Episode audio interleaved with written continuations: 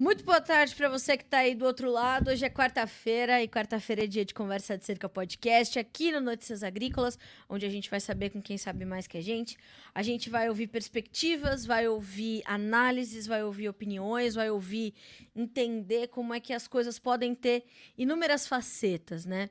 É, e eu não estou falando de a verdade ou várias verdades. Não, estou falando que as coisas acontecem e a gente precisa entender como é que nós, enquanto cidadãos, estamos ali inseridos naquele contexto, nós, enquanto profissionais, seja um profissional de comunicação como eu, seja um profissional de consultoria, como é o caso do meu convidado de hoje, seja um profissional como você que está aí do outro lado, economista, analista de mercado e principalmente produtor rural, que é a maior parte da nossa audiência, e a gente pode concordar ou não com as coisas, elas vão continuar acontecendo. O mundo vai continuar rodando. Assim como é o caso, por exemplo, da produção de alimentos no Brasil. Alimentos, fibra, energia, preservação do meio ambiente, todos esses assuntos que geram muita pauta, muita polêmica. Se a gente para por um minuto para ler o noticiário nesse 18 de outubro de 2023, a gente vai ficar bastante estarrecido, né? Quando a gente coloca uma lupa e pensa o que, que essas pessoas estão comendo, como é que elas estão tomando água, o que, que elas estão fazendo, né? É, a gente consegue ter milhares de perguntas e pouquíssimas respostas.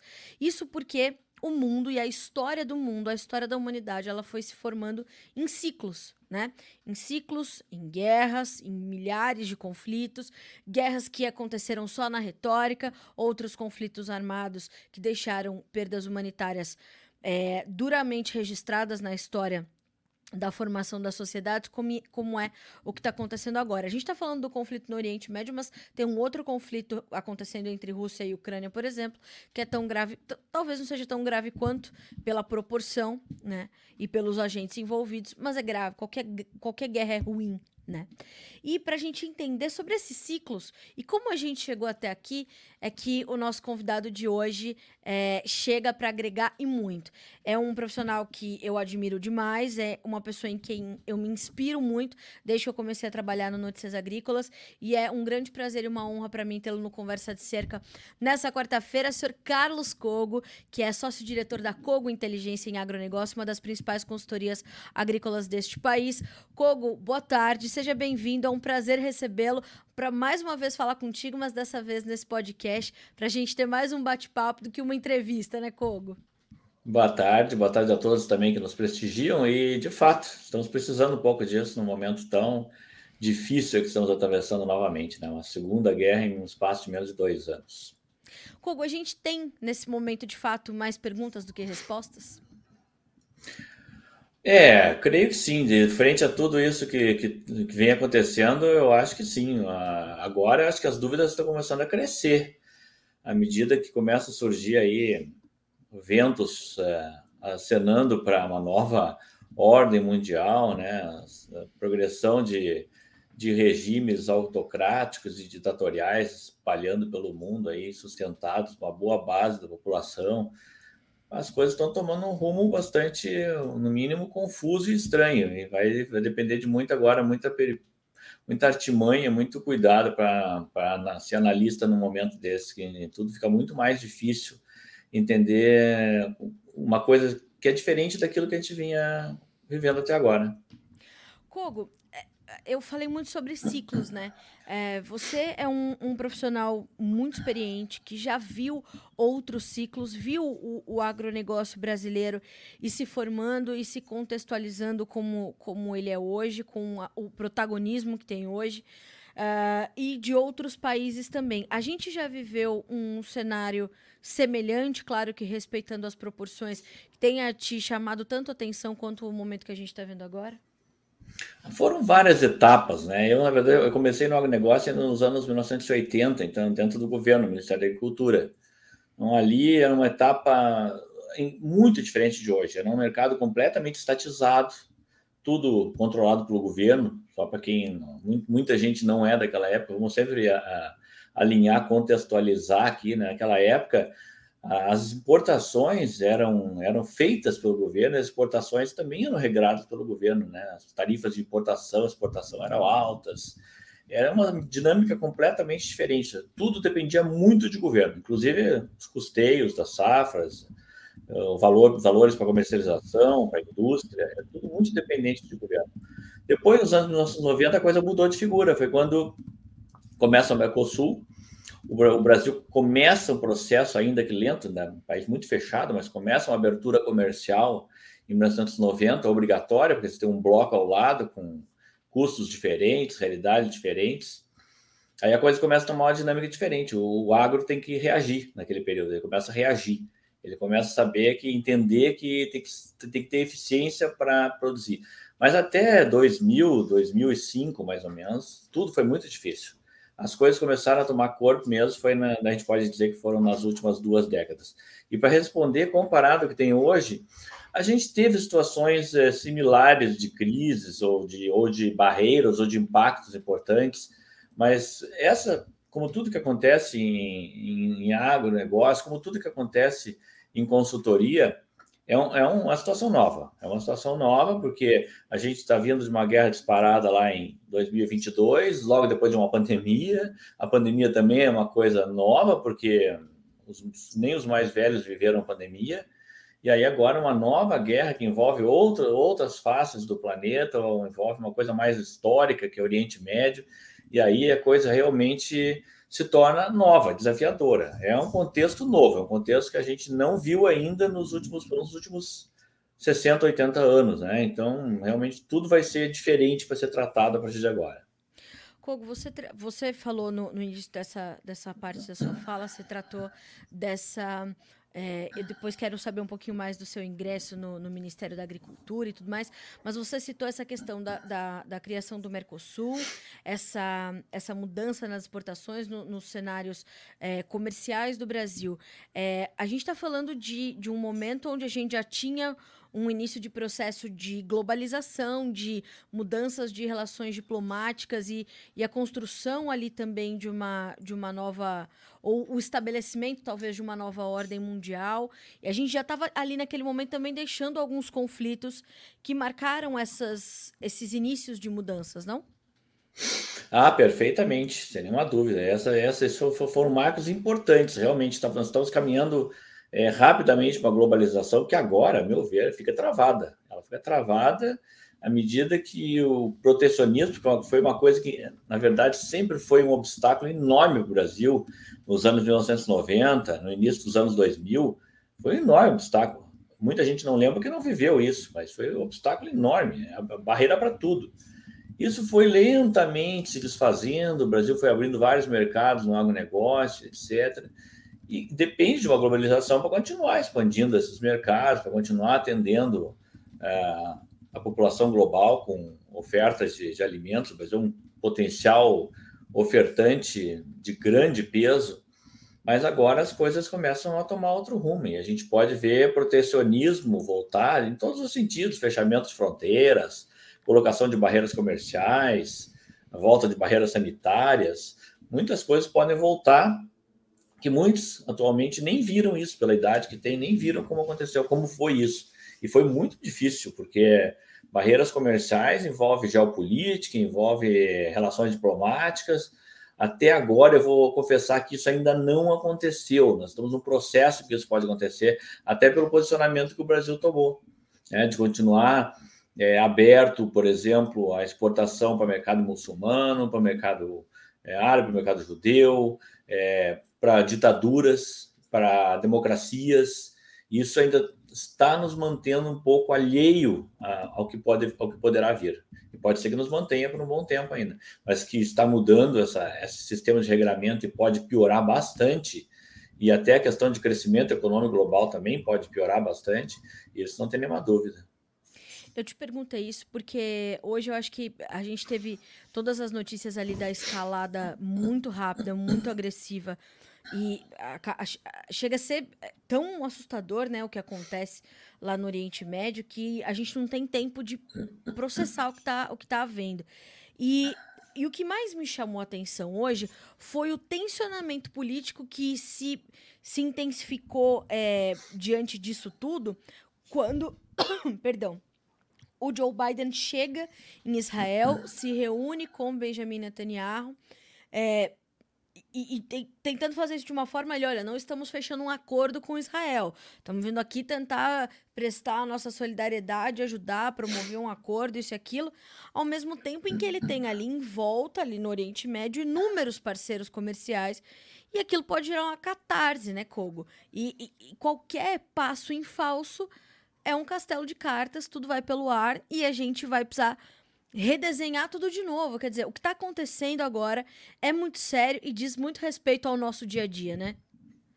Exatamente. Isso, tá, paralelamente, está nos mostrando uma coisa que está ficando cada vez mais complexa, que é essa polarização de ideias. Né? Ou, é, ou você está certo ou está errado. Não há meio termo, não há negociação.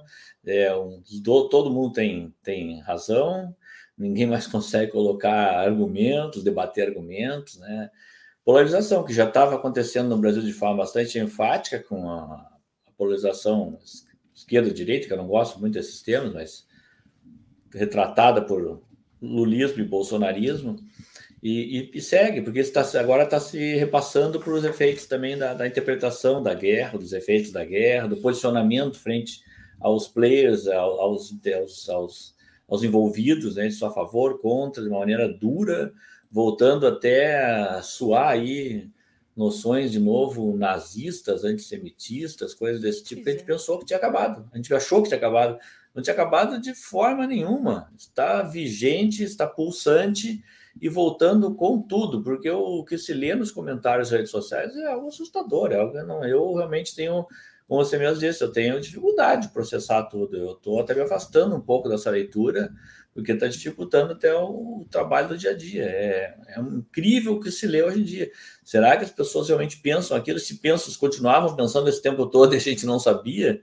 Estão se mostrando os piores possíveis agora ou sempre foram assim? É verdade.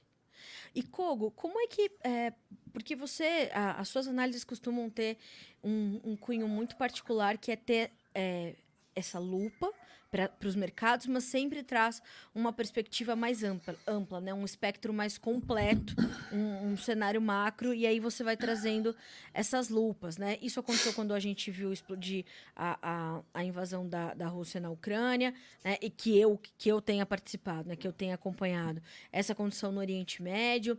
É, acaba sendo um, um, uma, um, um 180 no seu dia a dia, porque você está ali acompanhando um cenário já macro financeiro muito fragilizado, as principais economias do mundo sob alerta.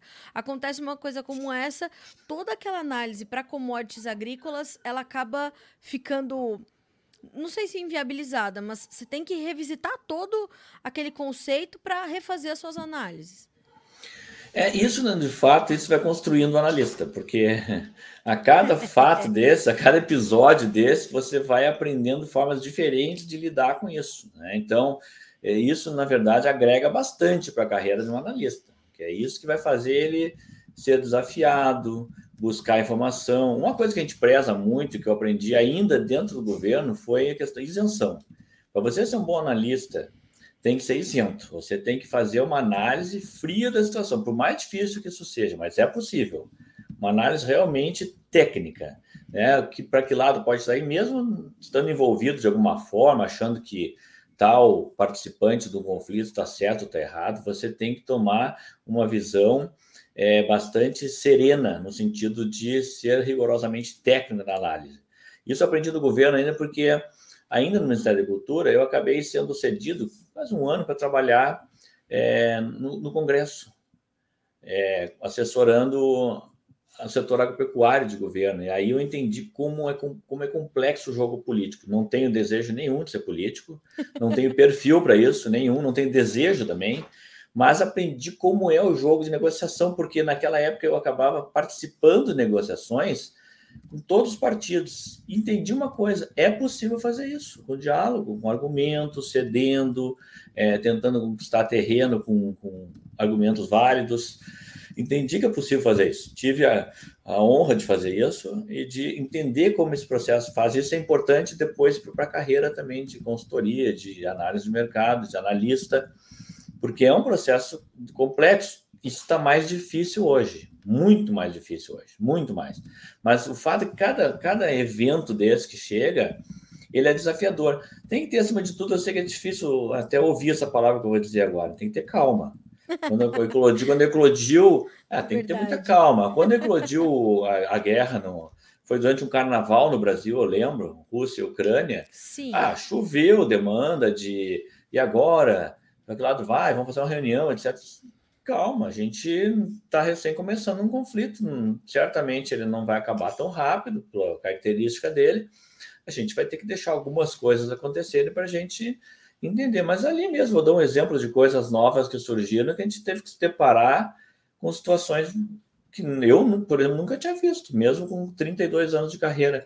A, a, a, a iminência de a falta, por exemplo, de fertilizantes, né? Lembrando que o Brasil compra 85% dos fertilizantes, são importados, e daqui a pouco a gente se vê numa situação que pode realmente faltar e o país não teria como plantar uma safra inteira, um país do tamanho que é o Brasil em termos de agricultura foi novo, a reação teve que ser nova, a análise teve que ser diferenciada, e aí é, é tudo muito mais difícil realmente, mas agrega. Certamente, num outro evento similar, a gente vai ter mais bagagem para poder responder mais prontamente às demandas que chegam.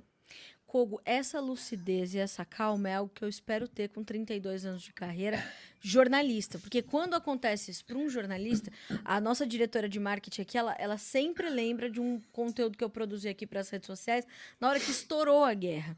Porque eu, eu tava com esse fone, eu só abaixei o fone e falei, ah, estourou a guerra, as commodities estão explodindo, o petróleo está disparado e a gente ainda vai ver o que vai acontecer. Porque para o jornalista é diferente do, do tempo que o analista tem que dedicar para entender o que está acontecendo, ele precisa dizer, olha, aconteceu, vai piorar e a gente está apurando. Tenham calma vocês do lado de lá, que a gente vai aqui buscar as informações com caras como mentes, como, como, né, como mentes brilhantes, como Carlos Coco, para nos ajudar a entender e ter essa serenidade. Coisa que para o jornalismo falta porque a busca pelo furo de reportagem, a busca pela prioridade, a busca né, por sair na frente é muito séria. Então, eu acho que quando a gente olha para o agronegócio brasileiro hoje, a gente também teve essa construção, né, Kogo? Os produtores, os agentes do mercado, é, os agrônomos, os profissionais todos que estão envolvidos nessa gigantesca engrenagem que é a nossa produção, eles foram se valendo também dos nossos trabalhos, né? Tanto dos comunicadores quanto dos analistas, dos consultores de mercado. Juntos eles promoveram revoluções também, né? Sem dúvida, eu, eu até lembrando nessa transição do Ministério da Agricultura, eu, o primeiro, primeiro passo que eu dei foi é, trabalhar, fui diretor de consultoria de uma, de uma grande empresa do setor em agronegócio, sem internet. E isso mudou muito o raciocínio todo, né? mudou completamente, porque a forma de obter informação e de repassar e divulgar informação era completamente distinta. Hoje nós temos a, a graça do, do, do, online, do instantâneo, mas isso, de certa forma, traz muito mais desafios ainda, porque você precisa ter a questão do filtro, é, de saber julgar o que, que é correto, o que, que é errado, o que, que é fake news, o que, que não é. Naquela época, a escassez de informação, há 30, 35 anos atrás, era algo indescritível. Indescritível. Você trabalhava com redes, redes caras que não eram via internet, as informações demoravam para chegar, demoravam para para ser originadas, para ser repassadas. Naquela época, inclusive, eu dois, por dois anos trabalhei é, com jornalistas. É um grupo de mais de 15 jornalistas que especializados em agronegócio. E eu vi a dinâmica da, da situação completamente distinta do que é hoje, onde você tem acesso a tudo de forma imediata, online, é, fácil, né, dinâmica, com várias fontes possíveis. Antes se tinha, às vezes, uma fonte só, talvez Sim. duas, uma para trabalhar. É muito, muito complexo.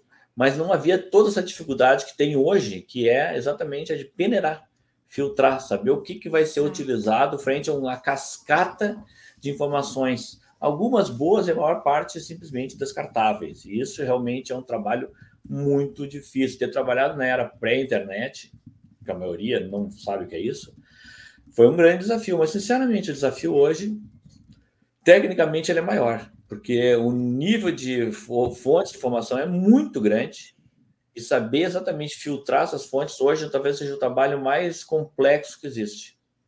Eu é. cheguei a trabalhar enquanto ainda estagiária do Diário do Grande ABC, 18 horas seguidas, nem podia estagiário trabalhar, mas quando aquele avião da TAM bateu no hangar ali do aeroporto de Congonhas, é, a gente, por um. Coisas que acontecem, o repórter, um, um repórter do, do diário e um fotógrafo estavam voltando de uma pauta, passaram ali na Avenida dos Bandeirantes e fumaça e fogo e aquele caos. E só eu na redação, assim, que pudesse atender, eram poucas pessoas, a gente estava num, num pescoção, como a gente fala, né? Fechando duas edições, a diária e a do final de semana. E eu atendi o telefone. Naquela época já era Carlinha, né? Todo mundo é Carlinha, Carlinha, Carlinha. A gente tá aqui na, na Avenida dos Bandeirantes, tem fogo no, no aeroporto, a gente vai para lá. É, eu falei, ó, não tem ninguém aqui para autorizar. Falou, não, avisa. Ah, tá bom. Voltou a editora-chefe, mas ficou louco. Mas por quê? Temos que fechar o pescoção. E o, o fotógrafo e o repórter do diário foram naturalmente os primeiros a chegar lá, né? Então, vendemos uma foto para todos os jornais e, e, as informações e aquela coisa que o jornalismo proporciona e a gente nunca vai esquecer. Mas, Kogo, não me esqueço disso, porque não tinha internet da época como a gente tem hoje, nem o acesso às informações. Ficamos horas, porque a lista de passageiros e a lista dos mortos não estava confirmada.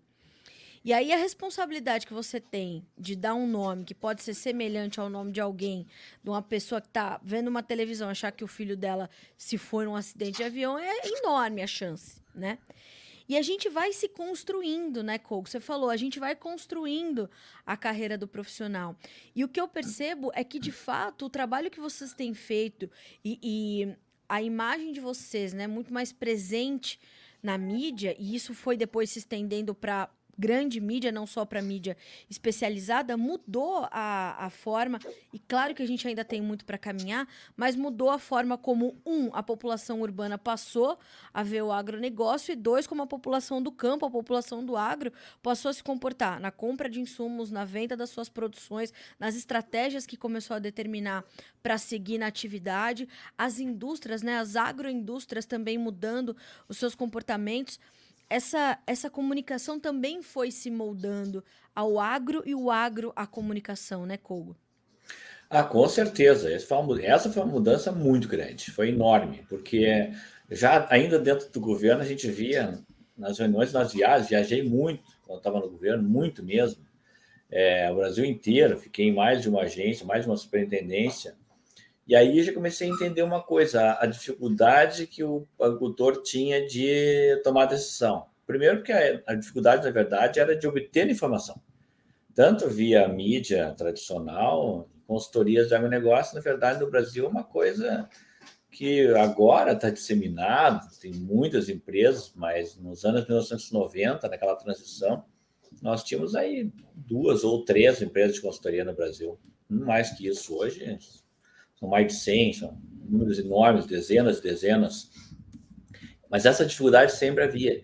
E essa dificuldade ainda há. Porém, hoje você tem essa ligação, essa conexão entre o jornalista e o consultor, o analista, que permite ter um acesso muito maior à informação. Né? O que, quem imaginar numa época daquela atrás que existiam notícias agrícolas ou outros canais similares, né, na Band e outras e outras, né, e outras televisões, não só a internet, mas também é, TV a cabo, streaming, etc. Isso tudo facilitou muito a vida do agricultor, até a tomada de decisão mesmo. Se ele faz ainda ou toma decisões incorretas, bom, isso aí são, são outras questões que nós não estamos tratando aqui.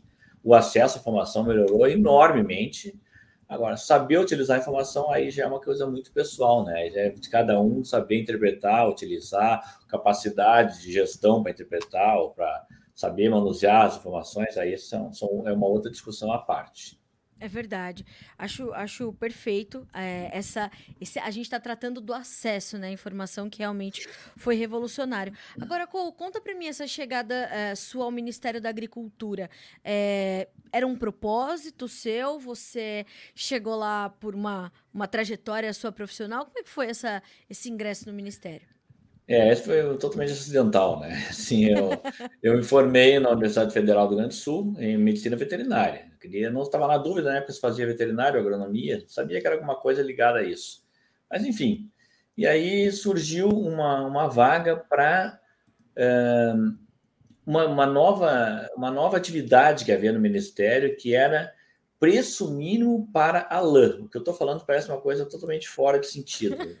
Sensacional. Hoje tem preço mínimo para tudo, para juta, para malva, para soja, para milho, para algodão, para guaraná, para laranja, etc. E era uma época que a política de garantia de preço mínimo estava se desenvolvendo com força no Brasil, que era o suporte do governo aos produtores. Na época, na época o governo comprava grandes volumes de estoque, é, cobria a diferença de preço. A política de preço mínimo ela entrou com tudo e vinha com força. Ia se agregar mais uma, mais uma atividade, que era a atividade de lã, né? de ovinocultura voltada à produção de lã, que ainda era grande no Brasil e hoje ficou bem pequena, quase insignificante. Logo o negócio não foi, não evoluiu, e eu já tive, bom, ter que achar um espaço para mim aqui dentro. Eu fui trabalhar com as culturas de cesta básica, na época arroz e feijão as duas culturas grandes que o governo tinha apoio grande no mercado, construído do zero, simplesmente não. Só para ter uma ideia, não havia um quadro de oferta e demanda de arroz no Brasil. Ninguém sabia nem quanto se produzia, nem quanto se consumia, nem que havia de estoque, nem para que era usado. A gente partiu daquilo que todo mundo está acostumado a olhar hoje. Qualquer consultor entra numa empresa, já tem isso na mão, já aprende a fazer. A gente teve que construir isso, construir o conceito de fazer oferta e demanda, estoque de passagem, analisar isso, fazer uma série histórica. Toda a base de dados que a consultoria aqui tem hoje é oriunda daquela época ainda. Foi quando se começou a estatística agrícola no Brasil. Ela começou nos anos 1980, foi ganhar corpo nos anos 1990. E aí a, a, ganhou o corpo que tem hoje, que tudo isso é fácil, está ali na tela, está ali disponível, você analisa daqui, de fora, de dentro do país, mas essa transição foi complexa. Depois dali eu comecei a trabalhar com outras culturas, com trigo, com soja, e gostei muito, evidentemente, adorei, gostei demais. E já dentro do ministério eu comecei a fazer palestras. O superintendente na época não gostava de fazer palestras e pedia para mim fazer. Então eu acabava indo com ele nas reuniões, etc. E eu achei ali, achei uma, uma brecha, gostava de fazer, né? Gostava bastante, gostava de preparar o material. Só para lembrar, naquela época, PowerPoint era alguma coisa similar a isso, não exatamente igual. Era retroprojetor, né, slides impressos, né, feitos em transparências é, de, em colores, né, com contraste, de preto e branco, depois surgiu o colorido. Entre a geração da informação e você apresentar uma coisa, ia-se 10 dias, 15 dias. Hoje você faz a apresentação e, no, no, de manhã no turno da tarde ela está pronta e atualizada, online. Então, esse desafio era muito grande, mas evidentemente quem começa lá atrás, passa por todo esse desafio, depois acaba sendo grato por todas as ferramentas que tem no decorrer do trabalho, né? A partir dali, fiquei um tempo fazendo isso, em torno de um ano mais ou menos. E aí, em 1990, surgiu um PDV, Programa de Demissão Voluntária, né? que nada mais é do que você tinha, na época, tinha dois anos de salário pago para pedir demissão, né? para sair. Né? Então, bom, acho que chegou a minha, minha oportunidade. Já tinha alguma bagagem, já tinha identificado essa necessidade de produtores de, de, de informação. Ah, Precisava de informação. Já... Sim, hum. sim, já havia esse contato ali. Eu já via, e eu também já tinha contato, palestra no interior, com produtores falando sobre o mercado, como os preços eram formados, coisas técnicas mesmo, que eles não tinham conhecimento não é o conhecimento que se tem hoje. E aí eu senti, bom, isso pode ser um trabalho, pode ser um trabalho mesmo, um trabalho no segmento privado, né?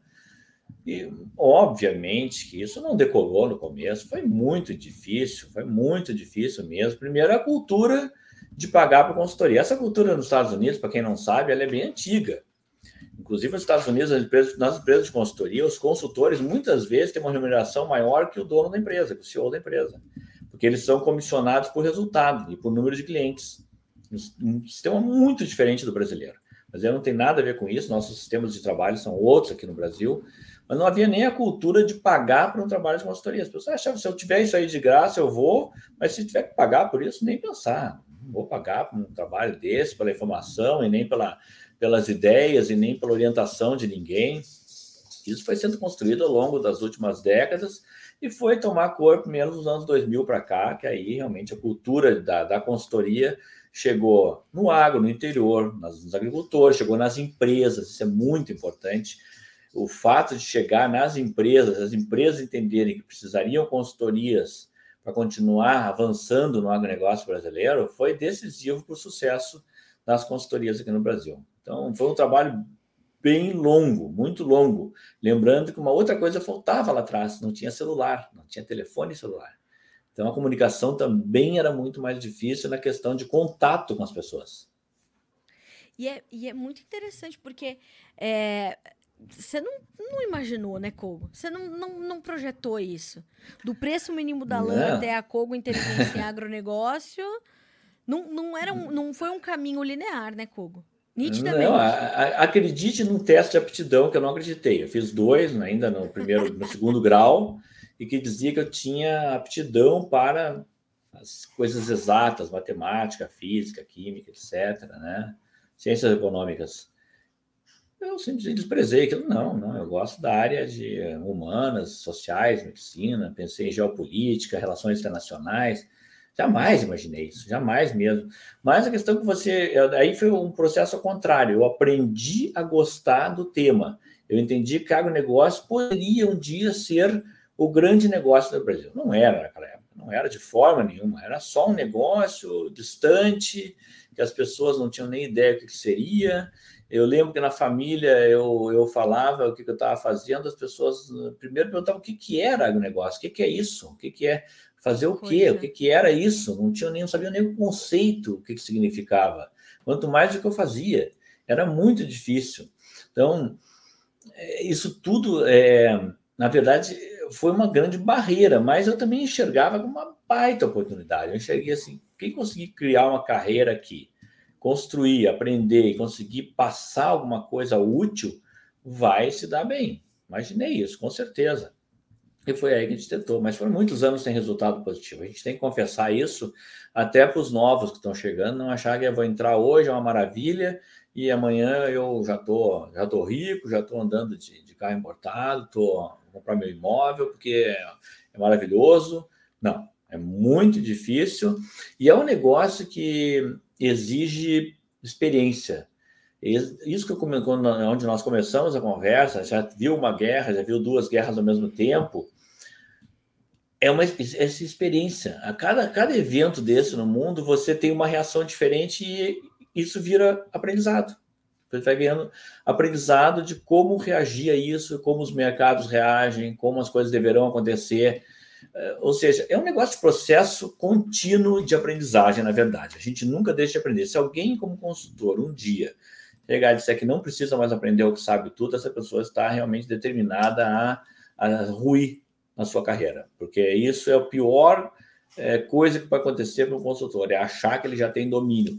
Ouça sempre, aprenda coisas novas, nunca feche os ouvidos e ouça ouça opiniões divergentes da sua, que é o que o mundo hoje tem uma enorme dificuldade de fazer, e eu não tenho.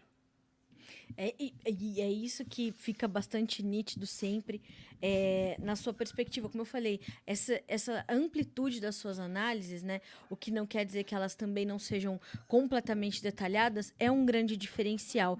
E eu imagino que ter visto também a transformação do Ministério da Agricultura, portanto, é, tenha tido um, um, peso também bastante grande nessa sua formação, né, Kogo? Foi isso, foi bem importante esse episódio todo. Foi um, algum grupo de anos ali em que se determinou que a política ia parar de ser estatizada, estatal, estatizada, assim, importação estatizada, é, controle de preços, tabelamentos, controle de, é, de valores no varejo, de preço no varejo é, e não mais, por exemplo, adquirir, formar estoques. Isso em algum momento começou a se definir, isso foi na transição dos anos 1980 para 1990. E aí entrar instrumentos novos, que hoje são muito comuns, todo mundo conhece, todo mundo usa, os mercados de opções, contratos de opções, eles começaram no governo. E naquela época eu fui deslocado para Brasília, para trabalhar com o ministro, para criar duas coisas, para criar o sistema de vendas de balcão, onde o governo ia começar a vender os seus estoques diretamente para pequenos produtores, viu que desenvolvi isso na época com uma equipe de lá, e depois, mais adiante, também os, os sistemas de contrato de opções. Você não adquiria mais o estoque público, mas oferecia um valor, uma opção de compra, né, ou no caso do produtor, uma opção de venda dele, ele vender esse produto no futuro, seis, oito meses depois, por um preço maior do que ele tinha, para ele não ofertar o produto no mercado, o governo não comprava imediatamente e estava disposto a comprar lá na frente, o mercado se organizava e acabava que o governo não precisava adquirir. A partir daí foram muitas mudanças. Mercado de opções, os leilões que hoje todo mundo conhece, de pré, PEP, né? De escoamento de produto, PEPRO, tudo isso foram evoluções que o, que o Ministério foi, foi, foi passando e que estavam coniventes ou estavam ali adequadas ao, ao, novo mundo, né? a nova ordem de mercados globalizados, aí veio o Mercosul, etc. Então, essa transição, conhecer essa transição, conhecer um mercado estatizado é, e depois conhecer os mercados liberados, é, foi muito importante. Lembrando que eu tive ainda uma passagem de dois anos no exterior, né? Eu morei um ano no México e morei um ano, um ano e meio quase na Argentina, onde também trabalhei em empresas de consultoria privadas, privadas que eu queria então dominar o processo todo de consultoria, né? Já tava, já havia transição para a internet, etc. As redes de informações. E ali eu aprendi que a Argentina também saía de mercado estatizado, né? Vinha então a dolarização do governo Menem, que voltou a se falar hoje, dolarização com, com o Milley, né? E naquela época cheguei na Argentina com o mercado dolarizado. O mercado dolarizado totalmente diferente, aí me deparei com outra coisa. O mercado dolarizado totalmente aberto, com uma moeda é, internacionalmente aceita e que tornava a economia mais transparente em termos de custos, de preços, de paridades. Ali a minha ficha caiu. Eu entendi, esse negócio é muito maior do que eu imagino, é muito grande e precisa ter um conhecimento das coisas de nível internacional. Conhecendo só o umbigo e só o país, você não vai fazer absolutamente nada de forma decente. Aí realmente a minha ficha caiu, passei mais um tempo fora, voltei para o Brasil, decidido a colocar a minha consultoria. Foi aí que a gente começou incrível. E você, eu ia justamente te perguntar, você falou que viajou bastante, né? Tanto é, pelo Ministério quanto nessa, nessa sua incursão aí para dominar o processo da consultoria. É, isso também foi importante para você entender como a gente era visto lá fora, Kogo, os produtos brasileiros, o agronegócio brasileiro, o governo brasileiro, as relações diplomáticas do Brasil. Tudo isso também é, te trouxe uma, uma construção de visões e, mais do que isso, te abriu portas para também você é, alcançar essas empresas e esses setores é, que estavam é, é, já transpondo as fronteiras do Brasil? Ah, foi importante, mas é, naquela época, sinceramente, o Brasil não era visto como é visto hoje.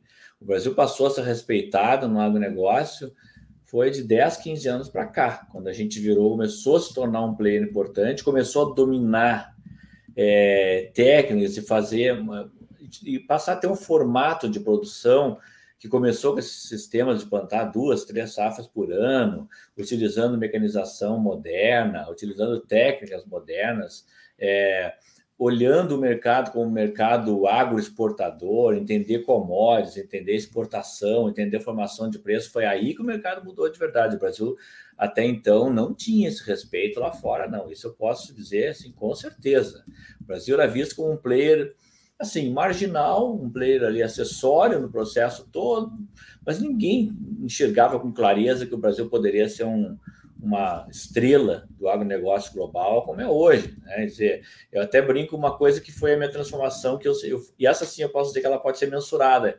Foi uma, uma, uma tabela que eu sempre uso em palestras, que ela tem a posição do Brasil no ranking de produtor, soja, primeiro, exportador, soja, primeiro. Então, tem duas colunas, mostra a commodity, qual é a posição. Aquela planilha era zerada nos anos 1990. A gente não era primeiro, nem primeiro, nem de um lado e nem do outro. Agora, essa planilha tem 12 linhas. 12 linhas onde a gente é ou o maior produtor e também maior exportador, ou não é o maior produtor, mas é o maior exportador. Por exemplo, né? carne bovina, não é o maior produtor, mas é o maior exportador, e assim vai. Né? Então, isso foi uma mudança enorme. Ali a gente cai na real e cai a ficha de como o Brasil mudou e como se tornou, talvez hoje, não vou, não dá para dizer que é o maior player do mundo é agronegócio, porque em volume e tamanho nós temos à frente da China, dá para dizer que Índia e Estados Unidos ainda são maiores que o Brasil em termos de volume, produção e posicionamento, mas essa mudança de nada para quarto maior para chegar, o maior exportador de agronegócio global, maior exportador de grãos, sim, já é, maior exportador de carne, já é. Essa mudança aconteceu nos últimos 20 anos e ela, de fato, se deflagrou agora nos últimos 5, 10 anos. E aí a mudança é muito grande. Aí muda tudo, muda todo o raciocínio e, evidentemente, daí volta tudo a estaca zero. Uma guerra ou qualquer coisa assim tem interesse direto no Brasil, direto, porque qualquer coisa que acontecer numa economia lá fora impacta aqui no Brasil. Então tem que ter atenção para tudo. E aí o analista, além de ter que conhecer todo o negócio, ele tem que ser um analista geopolítico que entenda origem das guerras, desses povos, né, por que esses conflitos, como isso pode se desenrolar ou não. É, aí a, o nível de exigência vai ficando cada vez maior. Né? Por isso eu digo, é a experiência Dá para chegar agora e começar? Com certeza, até porque o instrumental hoje para se tornar um bom analista está tá aí, está posto aí. Ter bons mentores, bons orientadores também, né? É o que a gente está tentando fazer a partir de agora também, criar novas, novas pessoas é, treinadas nisso. E por incrível que pareça, agora está surgindo aí alguns movimentos, como a Heavy mesmo, né? A universidade, que vai tentar formar pessoas mais assim, realmente focadas em agronegócio mas até então, os cursos que nós temos aí, mestrados, doutorados, pós-graduação e outros, para formar analista de fato em agronegócio, eu posso dizer para você que até esse momento a gente não tem nenhum. E é uma carência que o Brasil tem, frente a tudo que tem de potencial para ser desenvolvido aqui. Kogo, o que mais que você quer fazer? Olhando tudo que você fez, essa tra... porque estou impressionada, né? Eu estava aqui sabendo que Carlos Kogo para mim, um dos principais, né, um dos meus principais mentores aqui nesses 13 anos que eu, que eu cubro agronegócio aqui no Notícias Agrícolas, minha carreira foi feita aqui dentro. Graças a Deus tive outras experiências também para me trazerem até aqui, mas é, né, a minha carreira, meu jornalismo eu, eu desenvolvi aqui dentro e desenvolvo. É o que você falou, se alguém fala que já sabe tudo, pode entregar a vida para Deus, porque acabou. O que mais você quer fazer, Kogo? Estou sabendo que agora você está querendo formar essas novas pessoas, a é. gente precisa gerar uma nova uma nova geração de Carlos Kogo, né? Uh, e ter analistas tão bons quanto, quanto você que mais que está aí no seu, no seu front, no seu horizonte? O que mais que a gente precisa fazer e que você sabe que você vai ser um agente transformador? É, essa é, é essa é uma coisa importante que você está perguntando, que é uma delas essa, formar pessoas, formar novas pessoas, treiná-las, deixá-las adaptadas a trabalhar, preparadas para trabalhar, já estou fazendo isso. A outra é que eu já venho fazendo também, que assim, a gente está na hora de contribuir para o agronegócio brasileiro em algumas coisas que faltam a ser feitas. A gente falta muita coisa a ser feita. Agora, de um ano para cá, eu venho fazendo uma palestra que se chama é, Desafios e Oportunidades. Eu levei essa conversa da Andave, da vários congressos já, para mostrar também toda a dificuldade que a gente tem. E aí acontece uma coisa importante que eu também eu percebi, foi acontecendo naturalmente, assim, você se torna, de certa forma, influenciador. E isso traz uma, uma, uma bagagem é, e um peso enorme em cima de você. Você é influenciador a ponto de é, até outros consultores, outras consultorias, analistas, quem está se formando nisso, ficar olhando, porque você passa a ser formador de opinião, passa a criar técnicas de formato de analisar mercado, e isso vai fazendo uma escola. Isso é responsabilidade para isso é muito grande.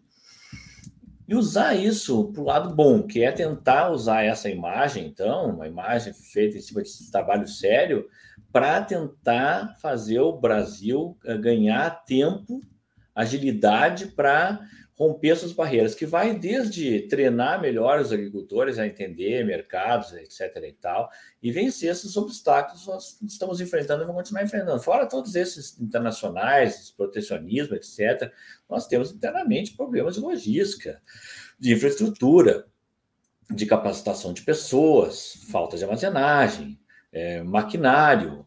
É, nós, nós temos milhões, mas todos esses desafios enormes que nós temos no Brasil, falta de irrigação, falta muita coisa no agronegócio brasileiro. Falta seguro rural, inúmera, inúmeros, são inúmeros os problemas que nós temos para vencer. Agora, com essa enormidade de problemas, que tudo esse, esse, esse tamanho que o Brasil tem, toda essa potência que é, traz inúmeras oportunidades. Então, começa a acontecer coisas assim, eu não vou citar nomes, pessoas do governo procuram a gente para é, ser canalizador de instrumentos do governo, de novas formas de financiamento, em que a gente passa, então, a utilizar o próprio trabalho, as palestras, para é, replicar coisas que a gente realmente acredita, que são modernas mesmo, que a gente lá atrás ajudou a criá-las, né? E tornar isso uma coisa mais palpável, que o produtor entenda, que as empresas entendam, que elas possam aproveitar também. É. isso é uma, é uma, responsabilidade muito grande quando você passa a ser influenciador do que acontece no agro. Mas eu quero aproveitar isso para o lado bom, eu quero aproveitar para que isso seja é, um distribuidor de, de, conhecimento, de informação. Eu vou resumir a tua pergunta numa, numa resposta. Eu quero distribuir conhecimento. Ah, Carlos Cogo, pelo amor de Deus. É, eu, olha, eu tô aqui impressionada, né? É, com tanta generosidade, né? E, e, tanta, tanta coisa boa, porque conhecimento só pra gente serve de quê, né, Kogo? Então, se a gente quer, como você falou, compartilhar, distribuir e, e passar adiante, isso multiplica aquilo que a gente sabe. Então, eu tô muito feliz de ter podido contar a sua história né? Você sempre muito gentil, sempre muito solícito, muito disponível. É, e nos momentos mais loucos né, do agronegócio, então, ou global ou brasileiro, quando o produtor estava completamente sem norte. Então, a gente deve muito a você, ao seu trabalho a sua trajetória. E eu te agradeço demais, principalmente por aceitar o nosso convite aí na sua agenda, que eu sei que é apertada, para contar e para dividir essa história com a gente. Estou realmente muito honrada de poder fazer esse registro aqui. Obrigada, viu, Kogo? Na verdade, quem está honrado sou eu, porque eu tenho certeza hoje que muitos clientes meus não, não conhecem esse lado da história. Eu já contei de forma particular, já reservadamente, mas a maioria não conhece a história. A maioria, inclusive, vê você só uma vez aqui ou ali em tal canal, numa rede de notícias, numa, ou num jornal, e penso que alguém que surgiu do nada, não foi nada disso, né? Foi uma construção muito lenta, pedrinha por pedrinha. E eu realmente, quando só para concluir essa em cima claro, do que a gente falou agora, quando eu dou uma entrevista, eu não acho que eu estou fazendo um favor. Na verdade, vocês estão fazendo um grande favor de distribuir esse conhecimento, porque a gente gera, às vezes, não tem essa capacidade de, de fluidez e de pulverização desse, desse conhecimento. Então, você mesmo, você estava. Nós, nós, temos um fato recente agora, tem um relatório sobre a guerra que eu fiz para os clientes. Você me perguntou se eu podia compartilhar. Eu terminei o relatório, a primeira coisa que eu fiz foi compartilhar ele, não só com clientes, com você e com outros colegas também. Eu disse, pô, qual é a melhor maneira de, de pulverizar isso rápido, isso chegar em todo mundo? Aí daí já foi entrevista na Exame, já foi entrevista na Isto É. Então aí já começa a pulverizar e a informação chega. Então, na verdade, a gente está fazendo um trabalho aqui conjunto, é um trabalho conjunto, é um esforço conjunto, e esse esforço conjunto fica melhor do que ele ser individual. O Kogo, o Ronaldo Sobreiro tá conversando conosco pelo YouTube e ele diz assim, ó, Kogo, sempre bom te ouvir. Nós não sonhávamos com tudo que seríamos, né? Mas os internacionais sim, que até hoje tentam colocar em traves a nossa produção, protegendo a produção deles. De fato, né, Kogo? Talvez lá fora os gringos tenham entendido antes de nós que nós seríamos gigantes, né? Muito, muito antes. Eu lembro dos Estados Unidos mesmo, isso era muito comum, eles entendiam já a gente estava recém compreendendo, eles já entendiam. Inclusive, eles foram os primeiros a, a estudar o Brasil, a analisar o Brasil, a colocar analistas que estudavam o Brasil, o mercado brasileiro, para saber o nosso grau de, de concorrência, de competitividade. Então, isso é profissionalismo total. Quando alguém vem, eu fui consultor do SDI durante um ano, ainda dentro do, do governo. Ah, e aí entendi o trabalho feito externamente também com, com esses consultores, com as consultorias e como eles são profissionais nisso. Né? Então, quando alguém para mim vem chegar e criticar o SDE, que manipula relatórios, eu sou o primeiro a refutar isso. Eu conheço o trabalho, eu estive dentro dele. É, quiçá quisera nós termos um trabalho daquele nível em termos governamentais aqui no Brasil. É o melhor do mundo, disparado. Quem achar algum dia que tem alguma manipulação, esquece, vai ler, vai trabalhar, vai se espelhar no que eles fazem para fazer uma coisa correta. O Kogo, eu tive essa oportunidade de ir numa unidade do USDA e eu fiquei impressionado quando eles contavam ali, né? Primeiro as pilhas de dados que eles têm ali espalhados pelas salas, uma coisa incrível. E essa, essa, esse compromisso muito sério em não vazar os dados antes. Eles sabem da, da importância daquilo para o mercado. E eu recebo muito essa pergunta aqui. Carla, o quanto esses números são manipulados? Eu digo, minha gente, a gente está falando de, um, de uma outra conversa aqui, da gente precisa entender que são números oficiais e o, os mercados vão reagir a eles, vocês achando que estão certo ou não, né, Kogo? A gente precisa Exatamente. internalizar isso, absorver E esse é isso. o ponto. Eu falei isso agora recentemente, vocês estavam lá também no, uh, no Top Farmers. Sim. Eu falei, se porventura isso fosse verdade, continuem lendo e olhando, porque o mercado vai se balizar por isso. Então, se manipulam, manipulam, isso passa a ser semântica, é secundário.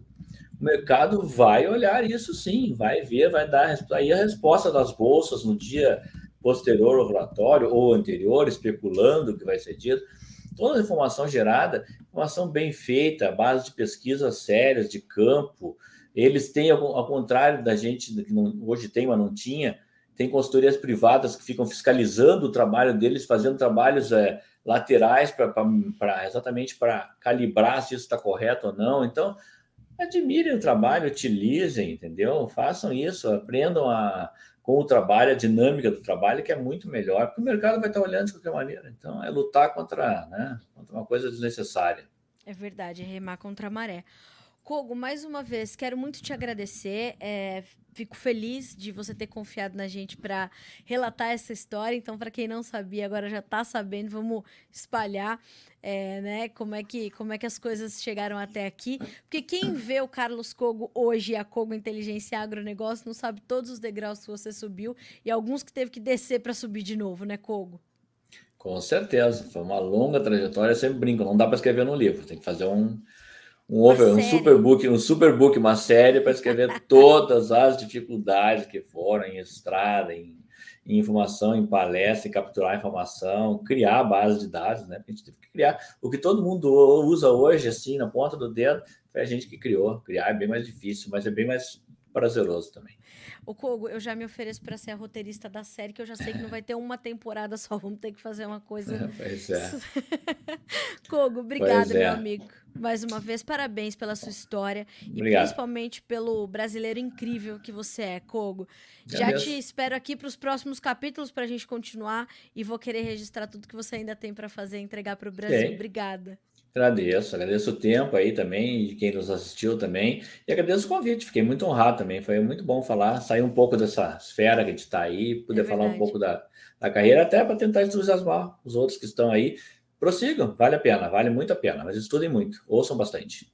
Kogo, um abraço enorme para ti, para Lise, que você sabe que a gente tem um carinho enorme por ela também, para todo o seu time da Kogo. Sucesso para você, meu amigo, que você merece o mundo. Obrigada, Kogo. Até a próxima. Obrigado, pessoal. Até mais. Tchau, tchau. Boa Até tarde. Mais. Tchau, tchau. Que coisa boa que é isso, né? Assim, eu falo muito sobre isso aqui no Notícias Agrícolas e quem, quem acompanha o, o Notícias sabe que a gente foi é, construindo a base e para qualquer veículo de comunicação que se preste a trazer informações com é, apuração responsável, que é algo que eu bato muito nisso aqui, é, até porque eu fui forjada nessa base, né, pelos meus mentores aqui dentro, é, e pelos preceitos do Notícias Agrícolas, sabe o quanto é importante a gente criar uma base sólida de fontes, né, de pessoas que vão e o Kogo está nessa base. De, desde o início do Notícias Agrícolas, né, que começou é, há 26 anos, o Kogo sempre teve nessa base, sem para usar o termo de hoje em dia, né, sem soltar da nossa mão em nenhum momento. Então, o Kogo faz parte da nossa história. É, a gente tem muita honra de, de ter ali registrado no Notícias, né, essa evolução também do Carlos Kogo é, e dessa dessa grandeza que ele alcança hoje. Hoje o Kogo é consultor de grandes marcas do agro, o Kogo é, é consultor de grandes grupos agrícolas e o Kogo é referência. Vocês escutaram? Entrevista para exame, para isto é, para isso, para aquilo. O Kogo está em todo canto, o Kogo está dando palestra toda hora, o Kogo está fazendo live na pandemia. Tava agenda preenchidíssima. Então por quê? Porque foi construindo foi sólido. E o Coco fala, fala muito bem sobre isso. Não chega agora achando que amanhã você vai ficar rico andando de carro importado, meu amigo. Não, precisa subir degrau por degrau né? E padecer de elevador, e tem que subir de escada, tem que ter paciência, tem que ter serenidade. E como o Kogo falou, isso constrói a carreira de um analista, isso constrói a carreira de um consultor, e isso constrói a carreira de qualquer profissional que esteja disposto a fazer um bom trabalho. E graças a Deus que a gente tem é, a possibilidade e a oportunidade de contar a história do Carlos Kogo aqui, para nós é um prazer. A gente te lembra que todos os episódios do Conversa de Cerca estão disponíveis para você no noticiasagricolas.com.br, lá na nossa aba de podcasts, clica no Conversa de Cerca, ali tem todos os episódios e também estamos em todas as plataformas de áudio para você que quiser ouvir ou reouvir os nossos episódios, tá certo? Chegou agora, vai ouvir a história do Carlos Cogo, que é muito, muito inspiradora, principalmente, como ele falou, também para a gente sair dessa esfera enlouquecida que a gente está nos últimos 12, 13 dias, desde que né, o mundo voltou a ter uma nova catarse com esse conflito que está acontecendo no Oriente Médio. A gente está bem no centro disso enquanto fornecedor de comida, garantidor da segurança alimentar. A gente se vê quarta-feira que vem aqui no Conversa de Cerca. Até mais.